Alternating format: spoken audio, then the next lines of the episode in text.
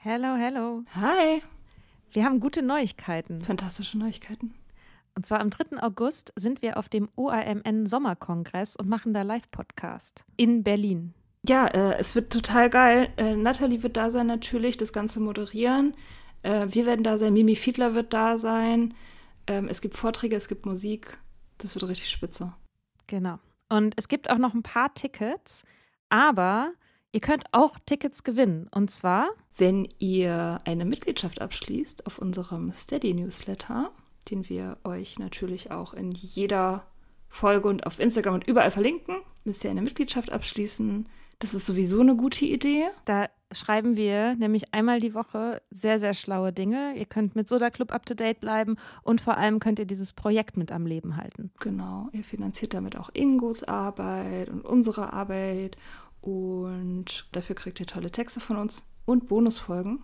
Es sind jetzt auch schon ganz schön viele Inhalte da, weil wir machen das ja schon eine ganze Weile. Das heißt, wenn ihr jetzt eine sportbillige Mitgliedschaft abschließt, dann kriegt ihr ja die ganzen Inhalte quasi der letzten, weiß ich nicht, zwei Jahre oder so, jede Woche, also hunderte Sachen, alle gleichzeitig. Das ist total krass. Wenn ihr eine Mitgliedschaft abgeschlossen habt, könnt ihr uns eine E-Mail schreiben, schreiben, warum ihr gerne am Sommerkongress teilnehmen wollt. Und aus all denen losen wir dann die glücklichen GewinnerInnen. Yes. Mach Gut. das jetzt mal. Macht das Mach und das. alle Links findet ihr in den Show Notes. If you're struggling to lose weight, you've probably heard about weight loss medications like Wigovi or Zepbound, and you might be wondering if they're right for you. Meet PlushCare, a leading telehealth provider with doctors who are there for you day and night to partner with you in your weight loss journey. If you qualify, they can safely prescribe you medication from the comfort of your own home. To get started, visit plushcare.com slash weight loss. That's plushcare.com slash weight loss. plushcare.com slash weight loss.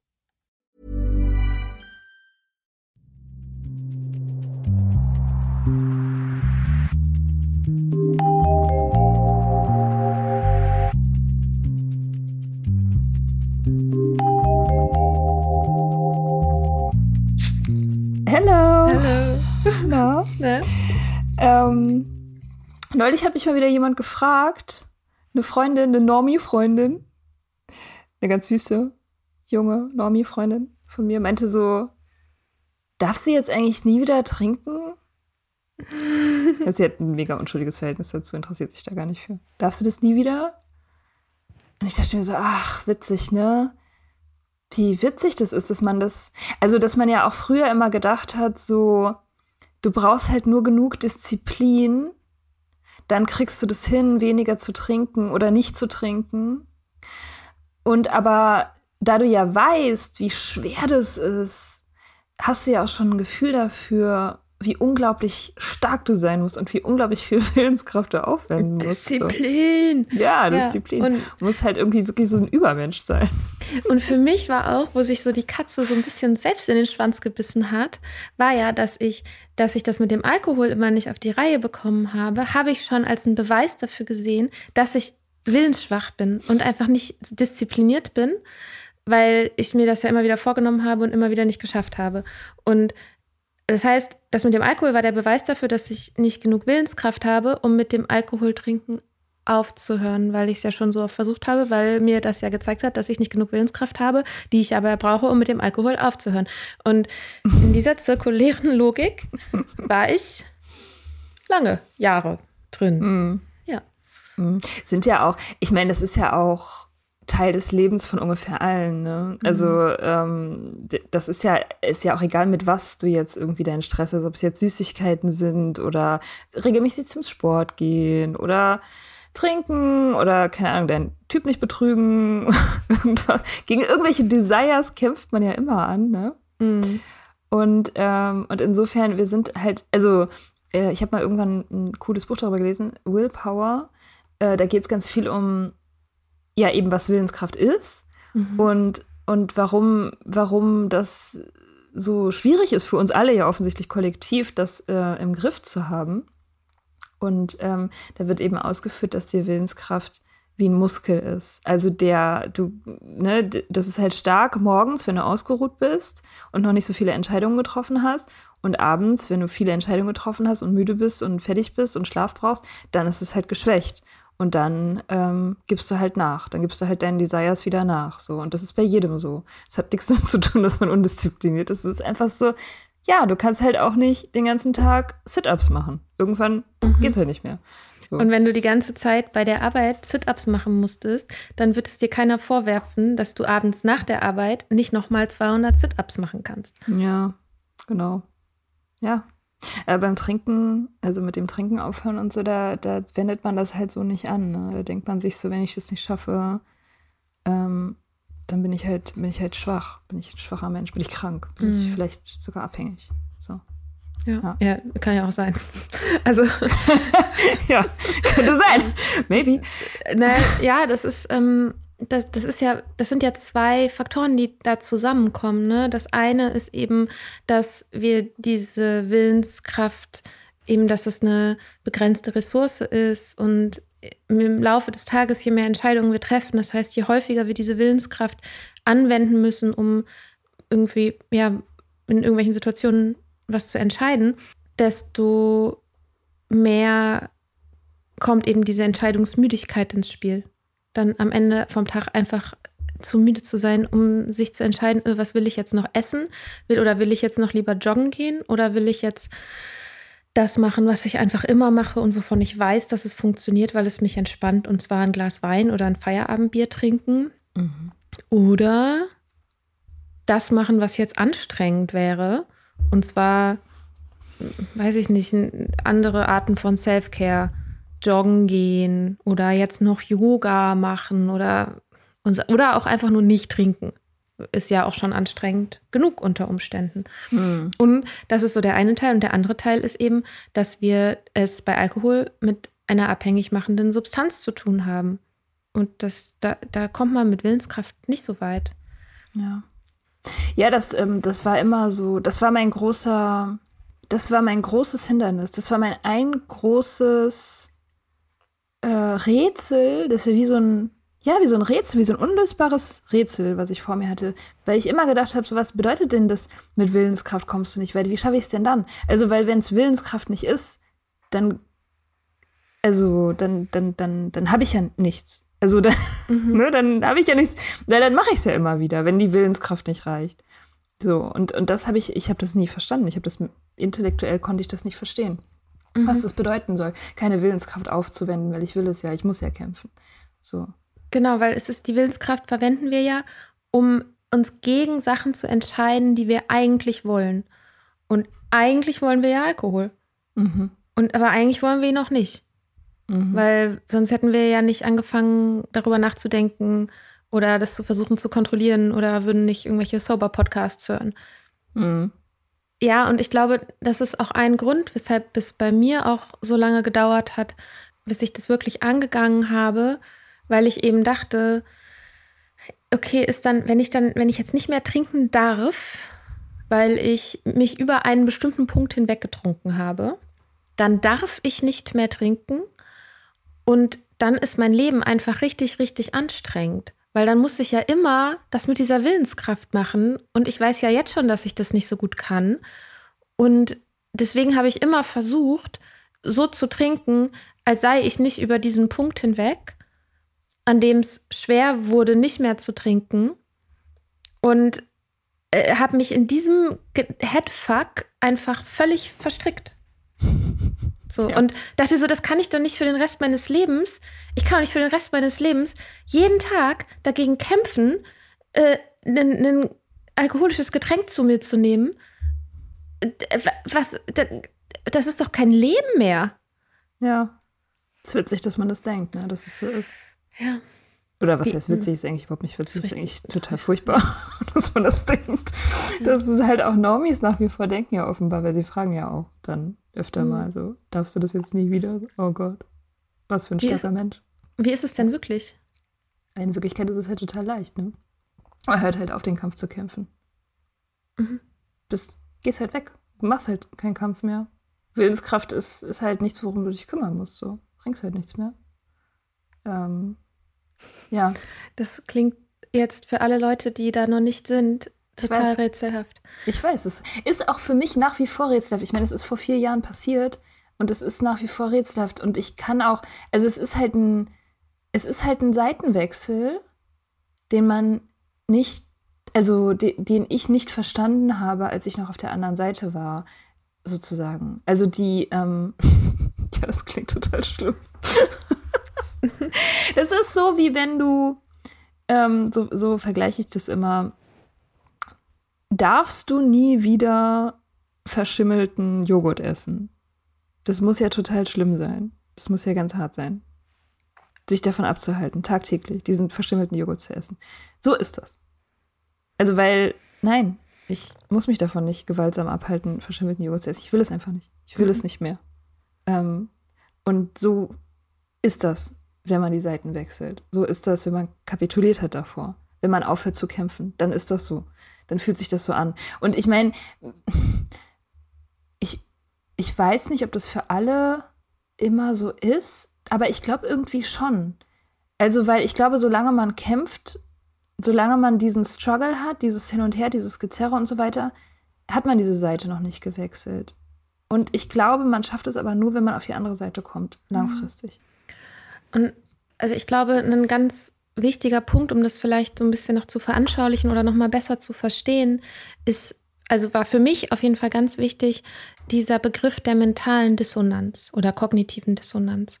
Also das heißt, zwei Willen im Grunde in meinem Geist zu haben. Und der eine ist, ich will weniger trinken. Das ist der Wille, der, ich sag mal, in meinem äh, Gehirn ganz vorne sitzt, so ein bisschen der Grown-up ist und so weiß, was eigentlich richtig ist.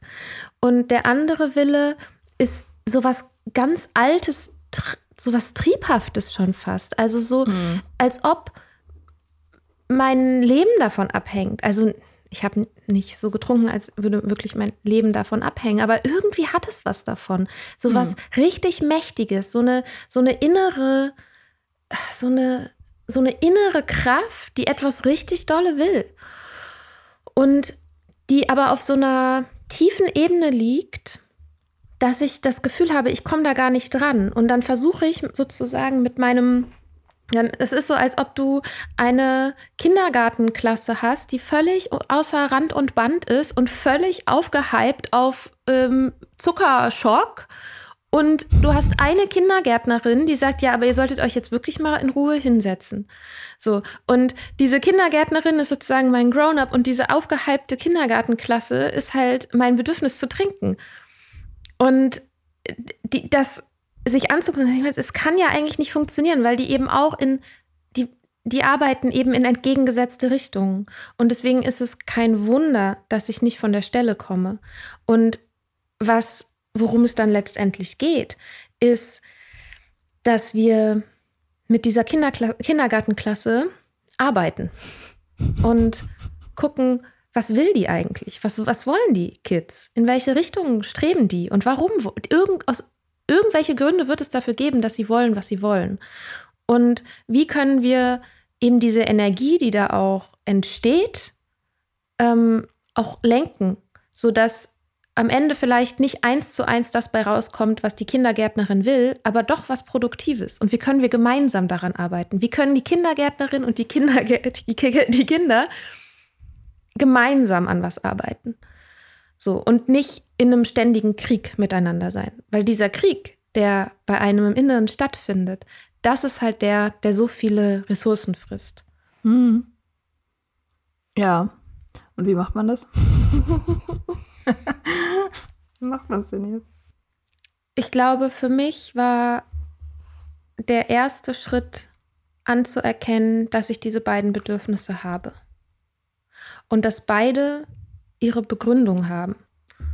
Und dass nicht, dass ich diese Bedürfnisse beide habe und sie entgegengesetzte Richtungen streben, dass das jetzt nicht für mich bedeutet, dass ich ein defekter Mensch bin, sondern einfach nur, dass eben in meinem Körper bestimmte Prozesse ablaufen oder in meinem Geist. Und das ist für mich, ist das der Moment der Kapitulation. Und das ist Kapitul wir sagen, wenn wir Kapitulation sagen, dann das ist auch so ein Begriff, der in der Sobriety-Szene ähm, relativ verbreitet ist. Und es ist auch zum Beispiel bei den anonymen Alkoholikern, die haben ja ein Zwölf-Schritte-Programm und kann man jetzt von halten, was man möchte. Ich halte von dem allerersten Schritt halte ich sehr, sehr viel und halte den auch für sehr, sehr wichtig. Und ob man jetzt zu den anonymen Alkoholikern geht oder nicht, scheißegal. Man kann den auch auf alles andere, auf alles mögliche andere anwenden. Und der ist, wir geben zu, dass wir dem Alkohol gegenüber machtlos sind und unser Leben nicht mehr meistern konnten. Und in dem, scheiß auch auf die Wortwahl, ne? In dem liegt aber letztendlich dieser Moment der Kapitulation. Also zu sagen, in meinem Kindergartenbild wäre das jetzt, dass die Kindergärtnerin sagt, okay, ich werde diese Kindergartenklasse, ich, ich werde sie nie so eins zu eins kontrollieren können, wie ich mir das jetzt gerade vorstelle. Und ich, vielleicht muss ich einfach auch einen Schritt zurückgehen und nicht zu versuchen, mit denen zu verhandeln. So, und die Kindergartenklasse ist der Alkohol jetzt in diesem Bild. Das ist super weird. Sorry dafür. ähm, aber für mich nicht, für mich war es wichtig, nicht mehr mit dem Alkohol in eine Verhandlung zu treten. Ja. Und von diesem, sondern von diesem Tisch aufzustehen und zu sagen, mhm. nee, es ist, ähm, ich, ich verhandle nicht mehr. Ich verhandle nicht mehr, ob ich dich heute trinken darf oder morgen darf. Ich verhandle nicht mehr mit dir, ob ich ein Glas von dir trinken darf oder wie viel du, wie viel ich bereit bin, dir noch zu geben. Ich verhandle das nicht mehr, weil es ist eine Verhandlung, in der kann ich nur verlieren, weil mhm. der Alkohol hat nichts zu verlieren. Und ich alles letztendlich. Ja. So.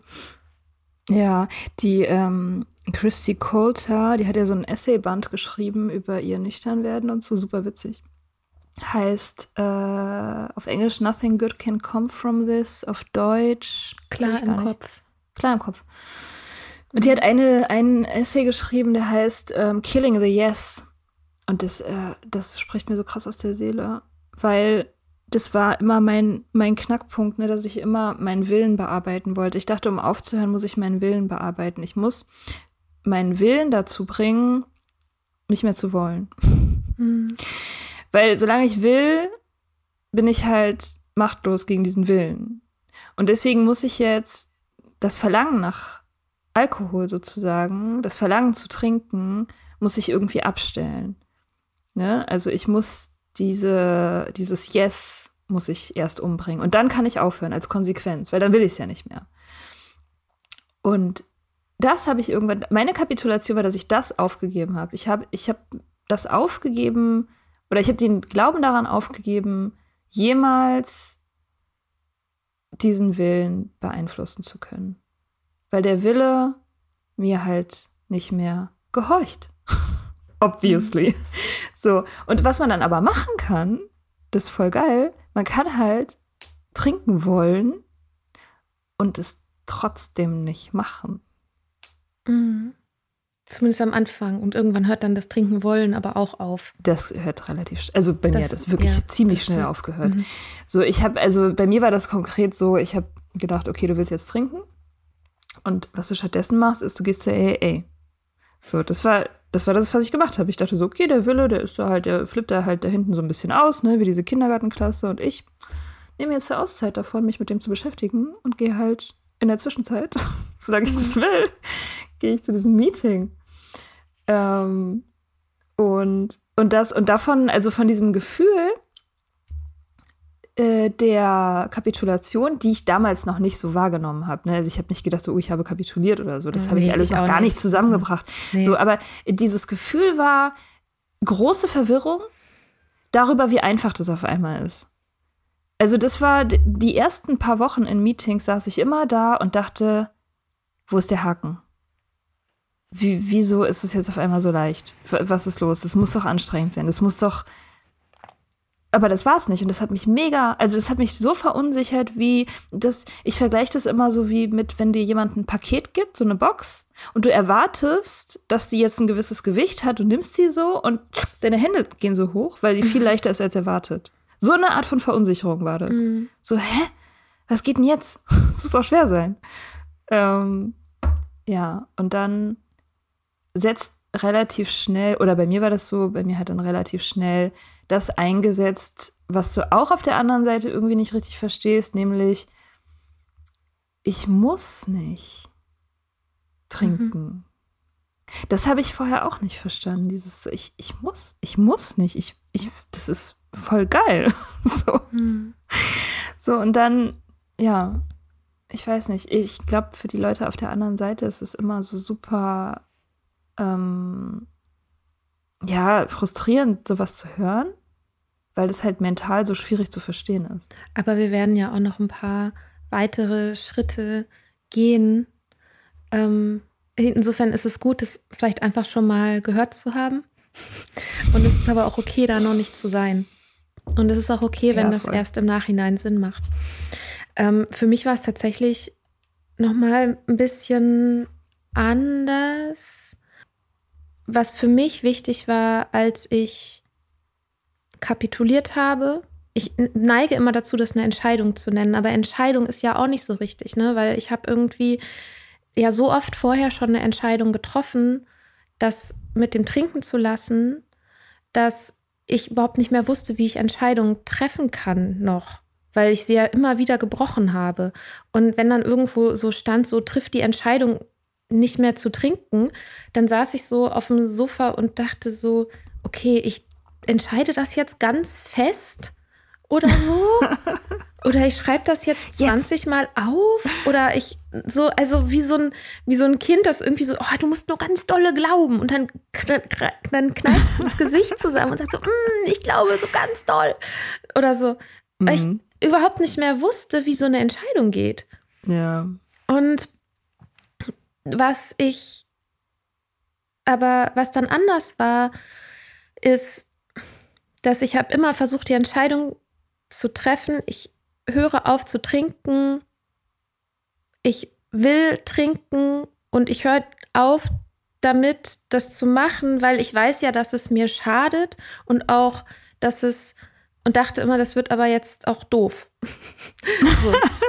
ähm, und ich habe aufgehört, so diesen einen Moment herbeiführen zu wollen. Ich habe gedacht, so, okay, das ist jetzt ein Prozess, in dem ich mich darauf einlasse und in dem ich das hinterfrage und in dem ich mich mit mir selbst beschäftige. Und ich werde mein Bestes geben, diesen Prozess zu genießen und mich nicht, ja, nicht das äh, nicht mir die ganze Zeit zu sagen, ich beraube mich jetzt etwas, was mir aber eigentlich wichtig ist, sondern ich gehe jetzt Schritte und komme näher zu mir selbst. Und ja, das ist auch schwierig, immer wieder, weil ich zum Beispiel eben trinken will, weil ich dieses Gefühl habe von, äh, warum, ich will aber jetzt oder so. Ähm, aber jedes Mal, wenn ich es nicht mache, bringt es mich ein bisschen näher zu mir selbst und das ist wunder, wunderschön. Und ich kann mich je mit jedem Tag kann ich mich ein kleines bisschen besser auf mich selbst verlassen.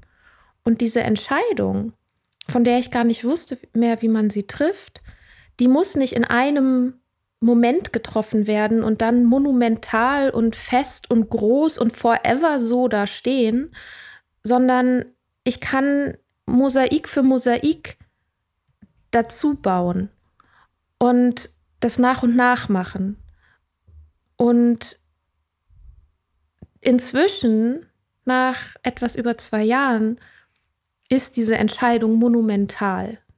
Also sie ist ein riesiger Damm, der da fest in meinem Leben steht und den ich auch gar nicht brechen will.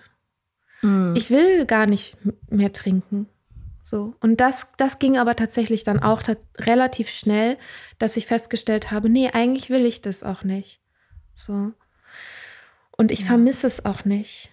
Ja. Wenn man mir jetzt, wenn jetzt eine gute Fee kommen würde und mir drei Wünsche geben würde, noch vor ein paar Jahren wäre ein Wunsch krass verschwendet daran gegangen, ich will trinken können wie alle anderen.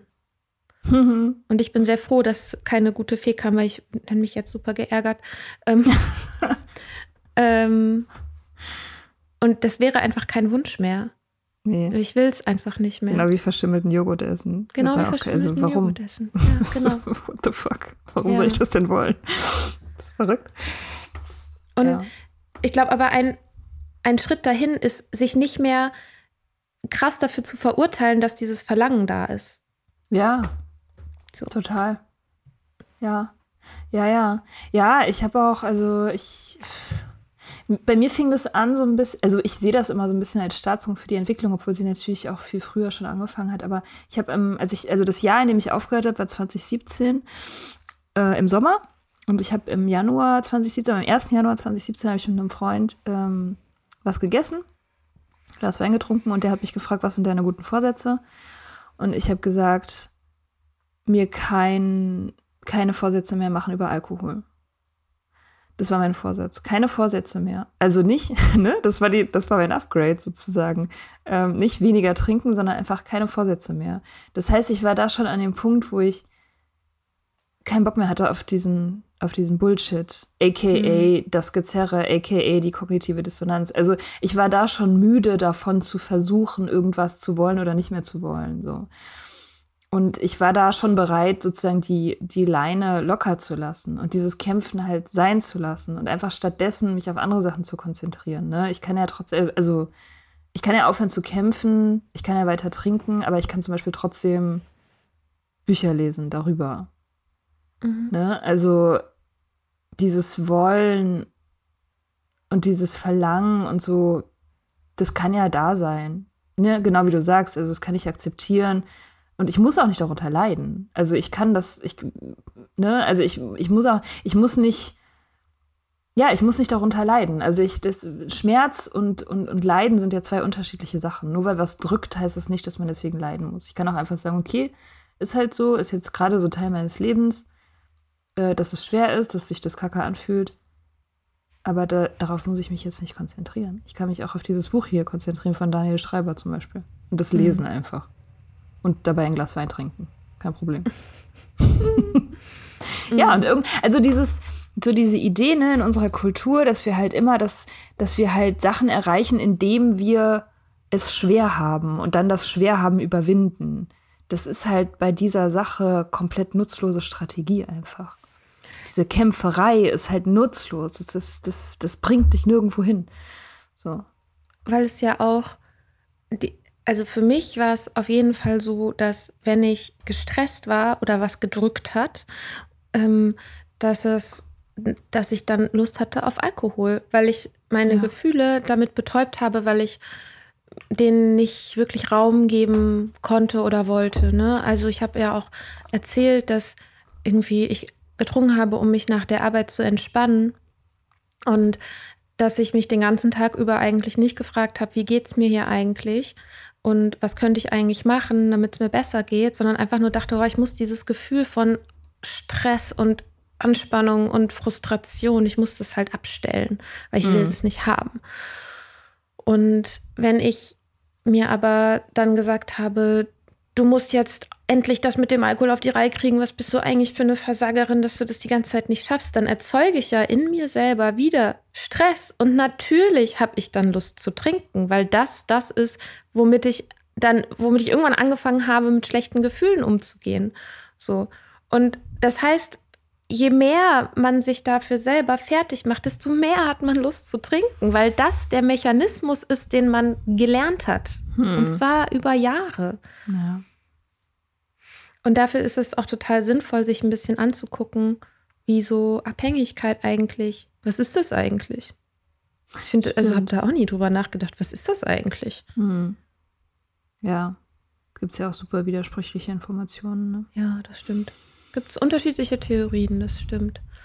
Ähm, ich finde eine Theorie gut, und zwar, äh, ich finde mehrere Theorien gut, ähm, die sich zum Teil ergänzen, vielleicht in manchen Punkten auch widersprüchlich sind oder andere Aspekte eben beleuchten.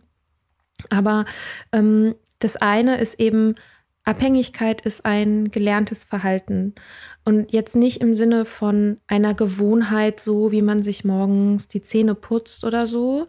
Ähm, also, oder einfach etwas, was man, man macht das halt, weil man es halt irgendwie so oft macht, sondern es ist wie in unserem Gehirn die neuronalen Bahnen verlegt werden. Und ähm, eine Person, die das ähm, ganz, ähm, die darüber auch ein Buch geschrieben hat, heißt Mark Lewis. Das Buch heißt The Biology of Desire: Why Addiction is Not a Disease. Ist jetzt vielleicht nicht so unbedingt das allererste Einsteigerbuch, aber, ähm, aber es ist super spannend. Ähm, und letztendlich sagt er, das Gehirn tut im Grunde genau das, was es soll, wenn wir abhängig werden, weil Alkohol eben ganz viel Dopaminausschüttung zur Folge hat. Dopamin ist der Neurotransmitter, mit dem wir lernen.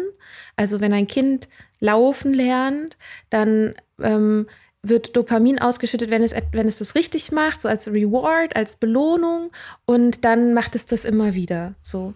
Und diese Prozesse haben wir ganz normal in unserem Leben bei allem Möglichen, wenn wir etwas Neues lernen. Ähm, es gibt aber eben auch Substanzen, die sozusagen dieses, diesen Effekt super, super, super krass verstärken. Und eine von diesen Substanzen ist halt Alkohol. Mhm. Und wenn wir gelernt haben, irgendwann, dass wir ähm, mit Alkohol schlechte Gefühle wegmachen können oder dann besser funktionieren können im Alltag oder so. Wenn, das, wenn wir das gelernt haben, dann fängt das Gehirn an, Alkohol über andere Sachen zu priorisieren. Mhm. Und dann hat man irgendwann wirklich das Gefühl, dass man Alkohol braucht, um zu überleben. Dann ist das ganz, ganz tief in unserem evolutionären ähm, Dingsbums eingeschrieben. Ja, ja, so. deswegen kriegt man das halt auch mit der Willenskraft nicht hin, ne? Weil es halt, weil die, die Willenskraft, das findet ganz vorne im Kopf statt, also in einem jungen Teil unseres Gehirns, also eben in dem, ich glaube, präfrontalen Kortex, da ist das alles, mhm. da ist auch der Erwachsene, der dann sagt, so jetzt muss man mal hier irgendwie ein bisschen Ruhe reinbringen und so.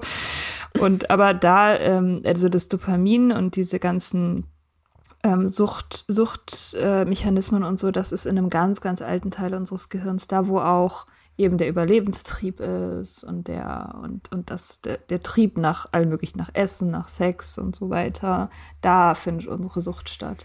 Und das hat halt gegen diesen neuen äh, schwachen Teil unseres Gehirns, äh, hat da gar keine Chance gegen, gegen dieses, äh, gegen diese alten Strukturen so. Ja, Abhängig, äh, Abhängigkeit. Ja, was Abhängigkeit ist. Also es gibt ja auch einen Spruch, ähm, Abhängigkeit ist, immer wieder das Gleiche zu machen und ein anderes Ergebnis zu erwarten. Ich dachte, das ist Wahnsinn. Naja. Auch. Auch. Oder ja. ja. bei den AA haben die das gekapert. Ah, okay. Und zur Abhängigkeit gemacht. Aber das ist ja auch eine Form von Wahnsinn. Ist es ja, tatsächlich. Also, ne, also du machst halt was, was hochgradig zerstörerisch ist, ziehst es immer wieder rein und obwohl du es nicht willst, machst du es trotzdem. Das ist ja irgendwie verrücktes Verhalten. Ist ja schon so. Ja. Und du glaubst, dass es irgendwann leichter wird. Ja. so, ja. Ähm, ja. Und deswegen ist es, glaube ich, gut, einfach erstmal diesen ganzen moralischen Bums, den wir da hinten noch mit dranhängen an unsere Bedürfnisse, ähm, das kann man erstmal lassen einfach. Also diese ganzen Gedanken von, äh, du musst es jetzt aber schaffen und warum schaffst du das nicht und so all diesen ganzen Kram, es kann jetzt auch einfach erstmal schwer sein. So. Und ähm, man kann sich auf das konzentrieren, was man aber dadurch bekommt, wenn man anfängt, sich damit auseinanderzusetzen.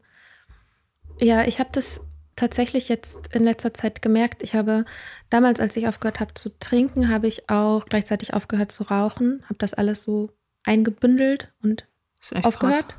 Oh ja, ich habe halt wieder angefangen zu rauchen dann also ich war ein Jahr lang, war ich rauchfrei und dann fing es so an, dass ich dachte, ach, irgendwie eine Zigarette ist ja jetzt nicht so wild und so. Und dann wurden es mit der Zeit mehr und dann dachte ich, ach, naja, krass, ich kann ja einfach nur ab und zu rauchen, ohne dass es ein Problem ist. Und irgendwann war ich wieder in diesem Modus, dass ich so wie auf Autopilot so automatisch nach einer Zigarette gegriffen habe und auch in anderen, auch in Situationen, weiß ich nicht, habe irgendwas geschrieben und habe einfach, ohne es wirklich zu merken, mir nebenbei eine Zigarette gedreht und bin abends ins Bett gegangen und hatte irgendwie so ein bisschen so einen vernebelten Schädel und dachte so, warum mache ich das? Warum mache ich das? Warum mache ich das? Mhm. So. Und dann war, ich habe wieder aufgehört. Also ich habe so zwei Monate, anderthalb Monate, zwei Monate nochmal so geraucht, dass ich quasi irgendwie gesagt habe, so, okay, ich bin jetzt halt wieder drin. Ich habe gerade keine Kraft, das anzugehen. Ich rauche jetzt einfach. Und ähm, das ist jetzt so. Hm. Ich weiß, es ist super dumm. Und es nervt mich, dass ich so viele Sachen über Abhängigkeit weiß und es trotzdem nicht hinkriege. Und hab, was ich aber gemacht habe, ist, ich habe immer wieder drüber gesprochen, ähm, sowohl mit Freunden, Freundinnen, als auch ja in, ähm, in, in Selbsthilfegruppen, wo es eigentlich um was, also um Alkohol zum Beispiel geht. Aber ich habe einfach übers Rauchen geredet und habe dann, bin jetzt bei Tag 6. Yay, fast yeah. eine Woche. Also, so, wo wir jetzt, wo wir aufnehmen, also wir nehmen äh, das hier im Dezember auf, jetzt gerade bei Tag 6. Hoffentlich, wenn diese Folge rauskommt, nicht wieder. ich bin nicht ein paar nicht Tage mehr. weiter. Ja. Ähm, aber ich habe gemerkt, dass das Rauchen, das Bedürfnis zu rauchen, kam immer dann auf, wenn eigentlich was anderes bei mir los war. Also ich habe war bei der Arbeit und war irgendwie gestresst, hatte nicht genug gegessen oder getrunken und habe keine Pause gemacht. Und dann ploppt das Bedürfnis so auf wie so eine Notification auf dem Handy und mhm. sagt so, Ding Dong, könnte es jetzt eine rauchen gehen? Und das habe ich angefangen wieder ähm, als ein Signal für mich zu nehmen, mich zu fragen, was möchte ich gerade eigentlich? Möchte ich gerade wirklich eine Zigarette rauchen? Oder möchte ich andere Sachen machen? Und das ist, war, bis jetzt läuft das eigentlich ganz gut. ähm, diesen, wenn diese Bedürfnis, wenn dieses Bedürfnis aufkommt, was mit diesen ganzen Gefühlen und Gedanken einhergeht, sowas wie, äh, ist alles voll die Zumutung, hier Corona nervt total und irgendwie ich bin traurig oder Arbeit ist stressig oder ähm, oh, heute geht auch wirklich irgendwie alles schief und so. Und was, was will ich eigentlich? Was brauche ich eigentlich? Und ganz oft ist es so, ich brauche was ordentliches zu essen, ich brauche eine Pause, ich brauche vielleicht eine Umarmung. Ich, ähm, ja, ich muss mich einfach mal hinsetzen und mal durchatmen mhm. oder eine Runde spazieren gehen. Und nicht, dass ich das dann immer richtig gut schaffe, das dann auch zu machen. Aber alleine das zu erkennen, ist eben so ein erster Schritt, dass man sagt so, ja, ich, was, was will ich eigentlich gerade? So ein Check-in zu machen. Und dafür braucht man nicht so große Willenskraft. So, das ähm, kann man einfach machen. Ja, das ist, das ist halt zum Beispiel auch aktives Arbeiten mit dem Dopamin. Ne? Also das Dopamin ist ja das, was dich motiviert.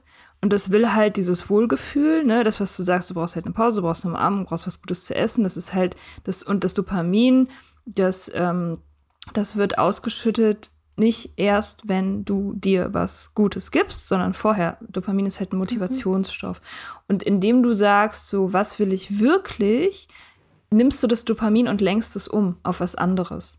So, und das mhm. ist genau das, ne, mit der Willenskraft. Das ist genau die Entsprechung. Du akzeptierst, dass das Dopamin da ist, weil es wird halt auch nicht weggehen. Die Motivation wird nicht weggehen, aber du kannst sie nehmen und auf ihr surfen und sie sozusagen umleiten. Und das ist genau das Ende von diesem Kampf. Du nimmst halt dieses Bedürfnis und leitest es woanders hin. Und das kannst du machen, das ist deine Option. Du kannst es nicht abstellen, ähm, aber du kannst es umleiten. Mhm. Du kannst damit arbeiten, ja, letztendlich. Ja, das ist cool. Mhm. Guter Lifehack. Es ist ein richtig guter Lifehack, weil es ist eben dieser Moment, in dem man anfängt, Raum um etwas zu schaffen, um etwas herumzuschaffen, das, dem man vorher nie Raum gegeben hat, weil man sich immer sofort selber dafür innerlich verprügelt hat, dass man irgendwie das wollte oder so, ähm, damit aufzuhören und diesen Raum aufzumachen, das alleine ist schon eine, eine richtig große Erleichterung. Und es funktioniert viel, viel besser, als sich selber dafür zu prügeln. Und das ist so ein, das ist so schade, dass wir darüber so wenig auch in der Gesellschaft sprechen, mhm. weil das ist ja, Disziplin scheint immer so das Mittel der Wahl zu sein. So, ja, du musst nur genug Disziplin haben, um regelmäßig joggen zu gehen oder Sport zu machen oder eine Karriere zu haben oder was auch immer, sondern dass wir sozusagen mit dieser inneren Gewalt arbeiten, mhm. statt mit dem zu arbeiten, was uns wirklich motiviert. Und ja. sich auf die Motivation zu konzentrieren.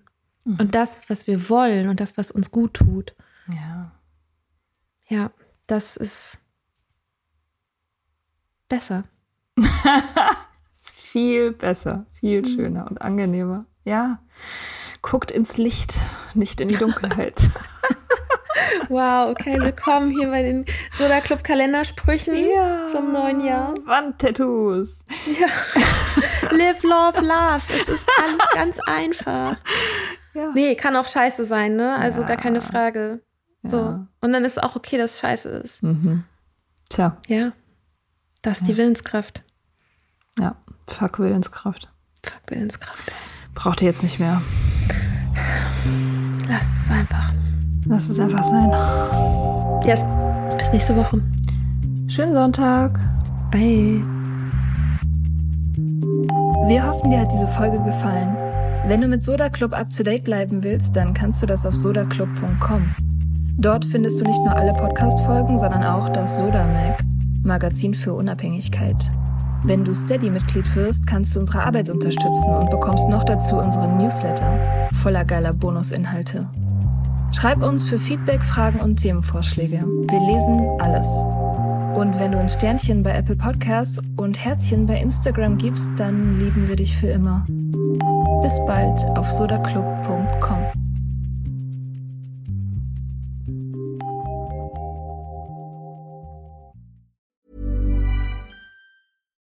Deserves the best, and there's no better place to shop for Mother's Day than Whole Foods Market. They're your destination for unbeatable savings, from premium gifts to show-stopping flowers and irresistible desserts. Start by saving 33% with Prime on all body care and candles. Then get a 15-stem bunch of tulips for just $9.99 each with Prime. Round out Mom's menu with festive rosé, irresistible berry chantilly cake, and more special treats. Come celebrate Mother's Day at Whole Foods Market.